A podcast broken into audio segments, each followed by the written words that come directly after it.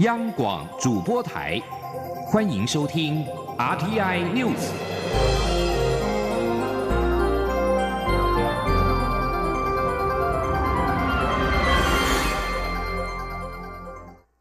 各位好，我是主播王玉伟，欢迎收听这节央广主播台提供给您的 RTI News。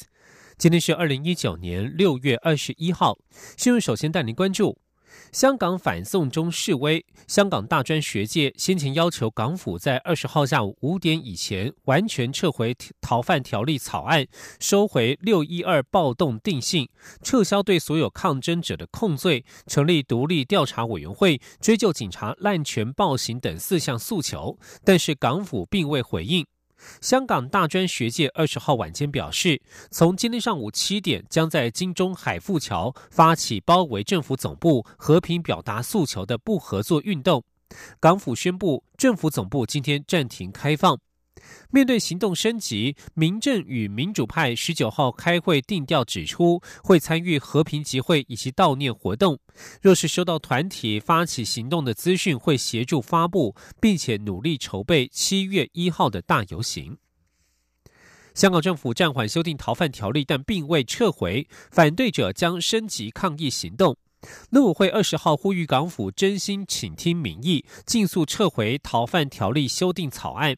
而关于台港司法互助的推动进度，陆委会主委邱垂正指出，我政府向港府提出三次司法互助请求都没有获得回应。若是港府能够务实回应我方请求，对于离心个案以及管辖权都会有很大的帮助。另外，针对两岸人民关系条例修正草案当中关于退役将领前往中国大陆的相关规范，陆委会二十号表示，行政院版本的草案规定的是参与陆方政治性活动及行为规范的年限是十五年。不过，民进党立委李俊毅认为，妨碍国家尊严行为不应该有年限规范。陆委会对此也表示尊重与赞成的立场。记者王兆坤的采访报道。立法院临时会审议《两岸条例》第九条、第九条之三、第九十一条修正草案，处理涉机密退离职公务员的附录管制年限，明定附录期间不得从事的政治性活动，并对违反者增定罚则。陆委会副主委邱垂正指出，政院版草案明定指标性的高阶将领或机敏性机关的政务官退休后，未经原服务机关同意。不可参与中国大陆举办其由领导人主持的庆典或活动，或参与陆方举办的庆典或活动，都有妨碍国家尊严的行为。而上述人员如果在活动中向中国大陆的旗徽歌行礼唱颂，都是未来会被禁止的行为。政院版草案规定，上述人员不可从事妨碍国家尊严行为的规范年限是十五年，但民进党立委李俊义提出修正动议，删除年限。也就是因终身限制，邱水正对此表示，陆委会支持此一临时动议。那我们是尊重，也是呃表示赞成的。另外都没有禁止退降附录的规定，没有禁止他附录，好，而是附录的行为规范。李俊义版本还删除了政院版规定的领导人，也就是只要是中共党政军举办的典礼。就被归类为政治性活动，陆委会也对此表示赞成。此外，邱垂正还强调，修正草案中规范的行为，指的是向象征中国大陆政权的旗徽歌行礼唱诵，或者是有其他类似的行为。这样的规范其实已经相当精确。中央广播电台记者王兆坤台北采访报道。继续要关注的是长荣罢工事件。长荣航空二十号举行劳资协商，谈到日资费以及竞搭便车条款议题。虽然日资费资方出现愿意调整的态度，但是双方对于竞搭便车条款仍有歧见。工会认为资方没有前进方案，因此宣布在二十号下午四点及时展开罢工。前天记者肖兆平的采访报道。长荣航空劳资争议持续不断。在桃园市空服员职业工会经投票取得罢工权后，长荣劳资双方在二十号举行取得罢工权后的第一次协商，表定要针对竞搭便车条款、调整日资费。改善过劳航班、调整威权管理等议题进行讨论。会议一开始，双方先花了一点时间陈述既有立场，随后就进入到日资费议题，但双方始终没有交集。资方希望工会能提出调调整的计算基础，再进一步讨论。但工会认为，长荣航空进来的国际评比不错，但对员工薪资却没有合理调整。长荣公司虽然没有针对日资费明确回应，但则提出非安服勤奖金来提高员工实质收入。这样的回应被认为是公司不愿接受竞搭便车条款。由于双方对竞搭便车条款还是有不同立场，协商也陷入僵局。工会也进一步喊出休息，只是回头正式开会后不久，工会就突然宣布罢工。桃园空职工会常务理事李莹说：“所以工会先现在就宣布，我们的罢工行动即刻开始。好，从二零一九年协商应该要停止了。对，我们的协商就到这边终止。因为好，我们的罢工行动从二零一九年的六月二十号下午四点钟准时开始。桃园空职工会。副秘书长周胜凯表示，长荣公司提出的方案其实跟过去几次都是一样，在这样的情况下，真的没有协商必要。他进一步向长荣航空提出呼吁，应即刻启动备用人力投入疏运。他说：“长荣航空的公务员扣掉本会会员之后，还有超过一千名的能力，请长荣航空公司将这些能力优先用于疏运国内线、及岛航线。若这一千多人的备用能力能不足以疏运。国内线移到航线的时候，本会愿意和公司协调能力。虽然提出罢工，但工会表示，如果长荣公司愿意提出具体的前进方案，他们随时欢迎再行协商。主持协商的劳动部次长刘世豪则表示，劳动部已经尽了最大努力促成协商，但很遗憾，双方在第一个议题就无法达成共识。他希望双方回去再想想，劳动部永远持开放态度，希望促成双。方达成团体协约。中央广播电台记者肖兆平采访报道。而长荣空服员已经展开罢工。长荣航空在二十号晚间表示，今天总共取消七十一个航班，从台湾出发的航班仍维持五成运能，共约一万五千名旅客受到影响。目前，交通部应变中心已经同步开设，由政务司长王国才担任指挥官，并且采取四项应变做法，针对消费者及旅行社权益保障、国际航班迁转、国内航班运能调度、机场应变等面向妥善应应。目前正在贝里斯出访的交通部长林佳龙正协调航班，决定提前返台处理。行政院发言人古拉斯尤达嘎表示，副院长陈其迈指示交通部启动应变计划，并且请劳动部尽力促成劳资双方重回谈判桌。而在长荣劳资双方的态度方面，长荣航空空服员二十四二十号下午到南坎长荣航运大楼门口展开罢工，高喊合法罢工。长荣集团员工则是呛虾，不想做就回家。双方集结近千人，一度对峙互呛。桃园市空服员职业工会在二十号晚间六点进一步提供罢提出罢工说明。桃空职工表示，只要长荣航空愿意提出回应劳工的前进方案，他们还是会保持善意，随时启动协商。如果罢工让人力调度吃紧，他们也愿意经协调支援任务。前天记者肖兆平的采访报道。长荣罢工一定成功。再一次高喊口号，强调桃园市空服员职业工会想用罢工争取权益的决心。只是劳动部都出面协商，但为什么还是破局收场？桃空职工常务理事李莹表示，工会向来保持善意与公司展开协商，但公司提出的方案从没有拿出前进办法，因此决定启动罢工。他说：“公司提出来的对案，还是跟前面我所提的二十次两年来的协商内容一模一样。好，这个绝对不是工会不让步，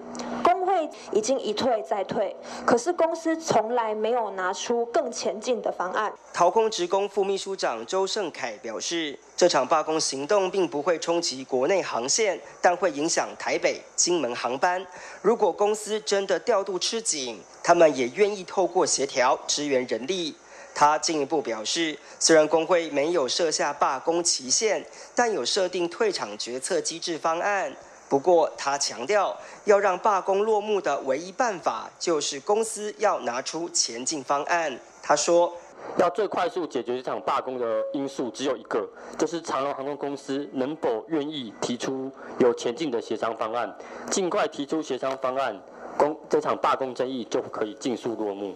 工会目前也有设定退场决策机制的方案，并且会在现场向参与罢工的会员进行详细的说明。当我们和会员讨论出详细的方案之后，也会再召开记者会。掏空职工理事廖以晴表示，在工会发动罢工后不久，公司也同时发出公司信，指只要愿意出勤的员工都会有相关加给，这令他们感到痛心，因为公司。司有准备罢工应应方案，却不愿提出改善待遇的前进方案。掏空职工表示，工会运动不是要搞垮公司，而是希望争取更好的劳动条件与薪资待遇。虽然罢工令人不愉快，但希望社会可以给予支持，让劳资关系进入平等，让社会朝向一个更有尊严的时代。中央广播电台记者肖兆平采访报道。而长荣航空也召开记者会，对于罢工造成旅旅客不便表示致歉，并且展开紧急应变调度，尽力提升运能，疏运旅客。长荣航空总经理孙家明表示，几次协商资方都已经示出最大善意，很遗憾工会方面始终不愿意接受，也不愿提出具体回应。他们非常不愿意看到罢工的发生，会以负责任的态度面对，但是绝不畏惧任何挑战与威胁。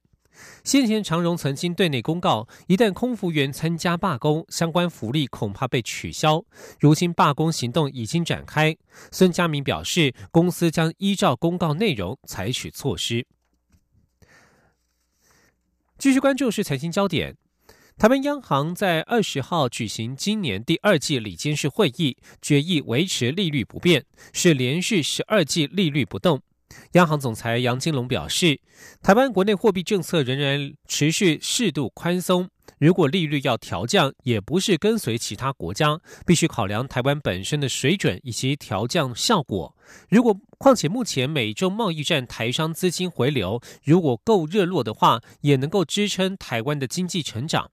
央行货币政策会搭配考量，毕竟货币政策并非万灵丹。前天记者陈林信宏的采访报道。美国联准会 （FED） 最新利率决策会议决定维持利率不变。中央银行二十号举行今年第二季理监事会议，也连续十二季利率不变，包括重贴现率、担保放款融通利率以及短期融通利率，分别维持年息百分之一点三七五、百分之一点七五及百分之三点六二五。央行表示，综合国内外经济情势，考量当初国内物价涨幅和缓，今年产出缺口负值略微扩大。通膨展望稳定，全球经济虽潜藏下行风险，但在内需支撑及基期较低下，预期下半年国内经济成长高于上半年。不过，美中贸易谈判进展将是影响下半年经济成长的重要变数，因此央行也下修对于全年的经济成长率预测，从上一季的百分之二点一三降为百分之二点零六。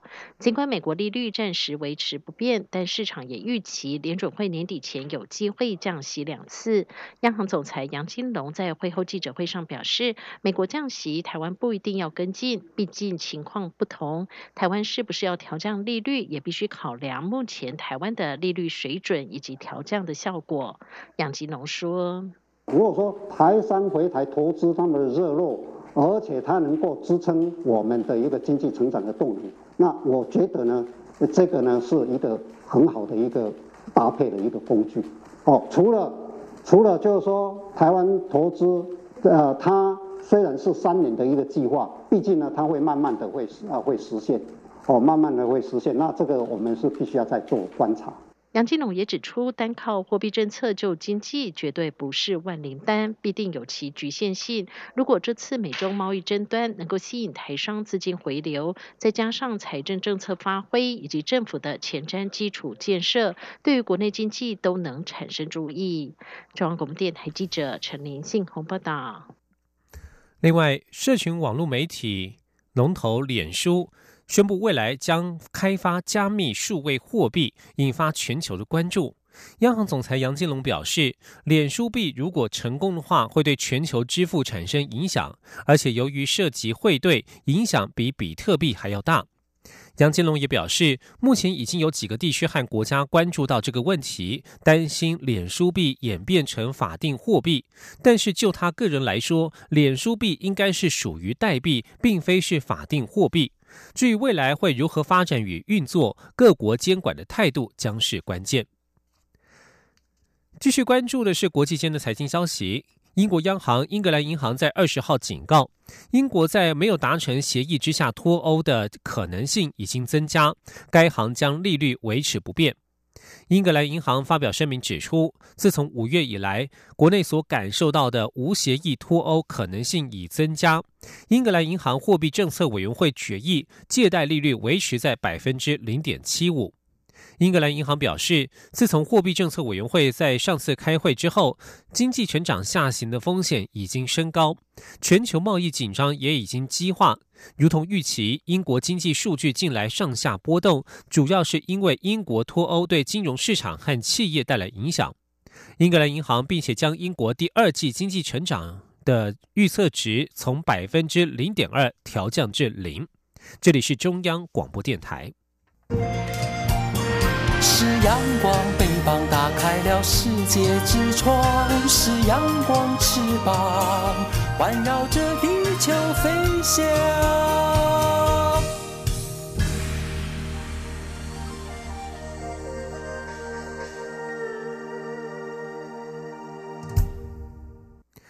各位好，我是主播王玉伟，欢迎继续收听新闻。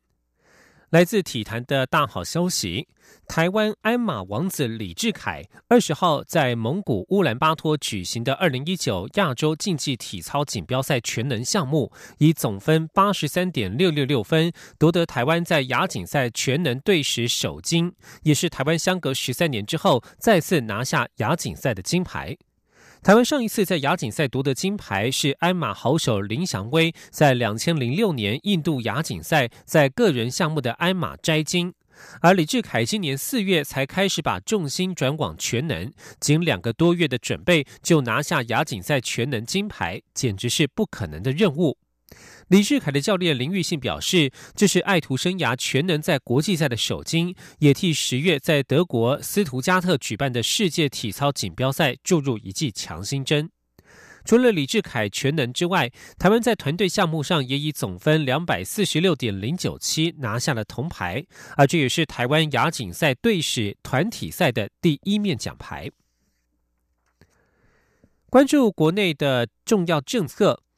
为了鼓励青年感婚、愿生、乐养，行政院核定内政部的协助单身及鼓励婚育租金补贴试办方案。二十到四十岁的单身青年，新婚两年内或者育有未成年子女的家庭，也可以申请租金补贴。内政部次长花敬群二十号表示，此方案将补助两万四千户，总预算为新台币十一亿元。前的记者王威婷的采访报道。行政院二十号释出青年婚育租金补贴利多，行政院长苏贞昌将核定内政部提出的协助单身及鼓励婚育租金补贴试办方案，放宽青年和婚育家庭申办租金补贴的身份资格和所得标准。根据此方案，二十到四十岁的单身青年，新婚两年内或育有未成年子女的家庭，可申请租金补贴。补贴标准从最低生活费一点五倍以下，放宽至二点五倍以下，约为家庭年所得低于百分之二十分位点，提高至三十五分位点以下，即可申请租金补贴。以台北市为例，单身青年或婚育家庭，每人每月平均所得低于新台币四万一千四百五十元以下者，可申请补贴。新北市则为三万六千六百六十五元以下。内政部次长花敬群表示，符合条件的单身青年可申请每月租金补助新台币两千六百元到四千元，婚育家庭则为三千元到五千元。花敬群说：“ 那个单身跟青年婚育的补贴金额，哈，呃。”婚育的是从三千块到五千块，就是家庭嘛，哈。然后单身的话是从两千六到四千了，好，大概最高最高是台北市，就是婚育的是五千，单身四千。然后台中、新北、桃园跟新竹市婚育的是四千，单身的是三千二。那台南、高雄是婚育的三千二，单身两千六。然后其他的县市就是婚育三千。然后单身还是两千六。华进群表示，此方案预计九月公告接受申请，十一月就可以核拨。方案试办一年，预计补助两万四千户，预算为十一亿元。行政院长苏贞昌在院会表示，社会住宅的推动不只是要求量的增加，也必须兼顾值的提升。政府一定要持续努力，让年轻人及弱势族群可以安心居住。住的问题解决了，再配合近年来推动的少子女化对策，政府从各方面降低养儿育女的负担，台湾的结婚率、生育率才有可能提升。他希望大家共同努力。中央广播电台记者王威婷采访报道。据将焦点转到立法院。立法院正召开临时会，有关淘汰不适任法官、检察官的法官法修法也被列入议程。立法院长苏家全二十号召集法官法朝野协商，不过由于时代力量与民进党团对于修法持不同意见，还意外引爆口角、相互指控，导致协商最终以破局收场，留待下周再继续协商。今天记者刘玉秋的采访报道。立法院司法法制委员会日前初审通过有关淘汰不适任法官、检察官的法官法修法，针对法官惩戒处分种类，增加剥夺退休金及退养金等方式，期盼对退休或离职法官的惩戒发挥实效。不过，关于法官评核或评鉴结果是否全面公开，以及为强化受评鉴法官及请求人在个案评鉴审议时的程序保障内容，加速惩戒流程。评鉴委员会组成等关键条款则遭到保留，留待朝野协商。立法院长苏家全二十号召集朝野协商法官法修法，但时代力量立委黄国昌与民进党立委柯建平对于修法有不同意见，意外引爆口角，导致协商最终也破局收场。由于时代力量主张人审会的审议事项要纳入停职，人审会的组成为司法院长指定七人，法官代表十四人，学者专家五人，但民进党团所提的修正动议为人审会审议不纳停职，组成为。司法院长指定十一人，法官代表十二人，学者专家三人。黄国昌质疑民进党团在二零一一年启动法官法修法时所提的版本与现在时代力量的修法版本无异，批评民进党执政后换了位子换了脑袋。柯建明对于黄国昌的指控大为不满，回呛当时的修法版本是与司改会、司法院协商了二十五次提出的折中版本，最终是因时任的总统马英九反对才会获通过，两人唇枪舌战，协商失交。谁要辩论，随便找个时间啦，我奉陪啦。我是想说，你每次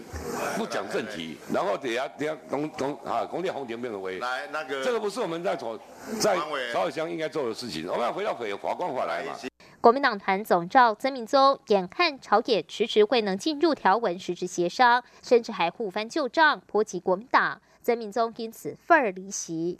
这边两个批评，还把国民党扯进去，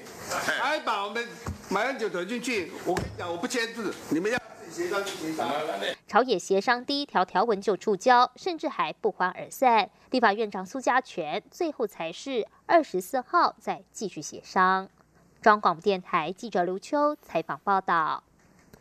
另外，朝野针对争议多时的工厂管理辅导法进行协商，对环保团体要求纳入落日条款，经济部认为执行面有困难，年限必须再延议。至于时代力量提出公益诉讼条款，朝野也未能达成共识，因此公辅法还需要再协商。今天确定无法完成三读。影剧消息。二零一九传艺金曲奖二十号揭晓入围名单，出版类表现最突出的是台北爱乐室内合唱团，一共入围了六个奖项。在戏曲类部分，唐美云歌仔戏团年度作品《夜未央》则是获得最佳演员、最佳剧本等四项提名。本届传艺金曲奖特别奖得主由资深录音师叶垂青与国光剧团艺术总监王安琪共同获得殊荣。今天央广记者江昭伦的采访报道。今年传艺金曲奖共有一百零二个单位报名，其中出版类七十一家，戏曲表演类三十一家，总报名件数共一千零七十八件，相较去年增加一百八十四件。入围名单中，出版类部分，台北爱乐室内合唱团单一专辑《印象台湾二》入围了最佳艺术音乐专辑、录音、作词、作曲、演唱、专辑制作人等六个奖项。戏曲类部分，同一个剧团作品入围最多的，则是唐美云歌仔戏团的年度大作《夜未央》，分别在最佳剧本、音乐设计、演员、团体演出等项目获得提名。本届传艺金曲奖特别奖共有两位得主，分别为资深录音师叶垂青与国光剧团现任艺术总监王安琪。叶垂青为1970年代至今台湾最重要、最资深的唱片刻板专家、最资深录音师之一。从1977年起至1990年代末，总计刻制两万多张唱片专辑。一九八零年代末期，率先取得 CD 母带制作技术 PCM，提供给台湾唱片公司，CD 工厂于是开始萌芽。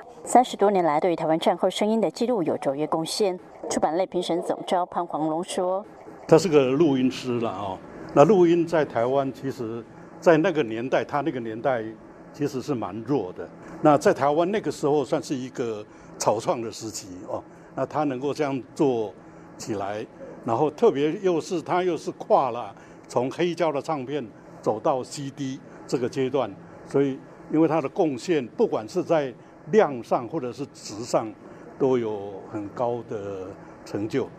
另一位特别奖得主王安琪，身兼学者、教师、剧评家与剧作家等多重身份，能深入掌握传统戏曲艺术的精髓，融合古典情韵与当代思维，返本开新，成为推动台湾戏曲现代化的重要推手，并建构台湾当代金昆新美学，对台湾戏曲剧坛影响深远。戏曲类评审总召陈坤良说：“因为王安琪是一个很优秀的学者，然后他带领这个国光剧团，